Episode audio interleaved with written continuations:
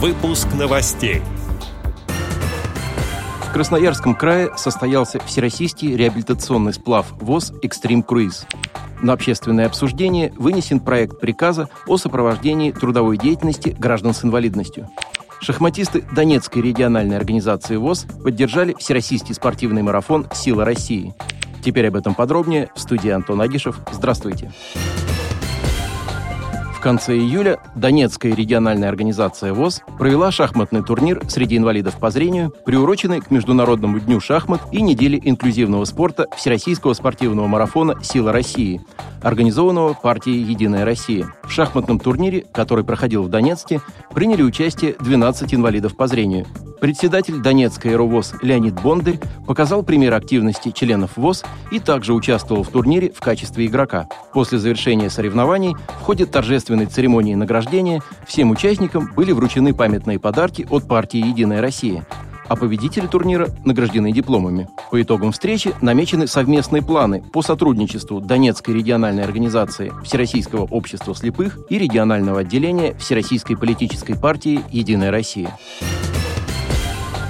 Во второй половине июля в соответствии с программой ВОЗ «Реабилитация инвалидов по зрению» в Красноярском крае состоялся Всероссийский реабилитационный сплав ВОЗ «Экстрим Круиз». В нем приняли участие семь команд из шести региональных организаций ВОЗ. Участники из Башкирской, Иркутской, Красноярской, Томской, Удмуртской и Хакасской региональных организаций ВОЗ, сопровождаемые компетентным жюри, совершили сплав по реке Мане Красноярского края. Во время путешествия участники также проявили себя в соревнованиях и творческих конкурсах. Вечерами возле костра устраивались чаепития, во время которых активисты ВОЗ пели песни и общались в дружеской обстановке. После всех проведенных конкурсов и подсчета баллов призовые места распределились следующим образом. Первое место завоевала команда «Агидель» из Башкирской региональной организации ВОЗ. На втором месте команда «Удмуртские перцы» из Удмуртской «Эровоз».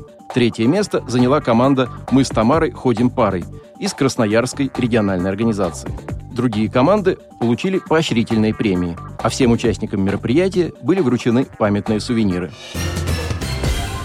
Министерством труда Российской Федерации разработан порядок организации сопровождаемой трудовой деятельности для граждан с инвалидностью. Пресс-центр ведомства сообщает, что проект приказа представлен на общественное обсуждение. Как рассказал заместитель министра труда и социальной защиты Алексей Вовченко, для граждан с тяжелой формой инвалидности мы разработали механизм, который даст людям с особенностями здоровья возможность реализоваться профессионально, социализироваться, приобрести дополнительный источник дохода. Механизм рассчитан на тех, кто хотел бы работать, но в силу состояния здоровья не может справиться с этой задачей без посторонней помощи. У каждого такого работника появится персональный наставник, который поможет как во владении трудовыми навыками, так и в выполнении профессиональных обязанностей. Конец цитаты.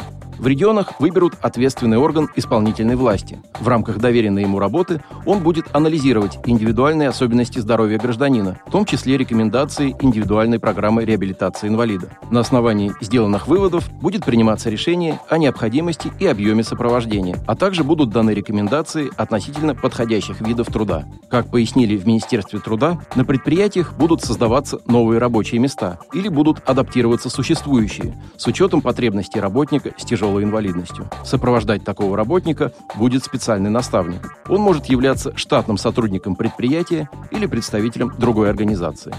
Отдел новостей «Радио ВОЗ» приглашает к сотрудничеству региональной организации. Наш адрес новости – собакарадиовоз.ру. О новостях вам рассказал Антон Агишев. До встречи на «Радио ВОЗ».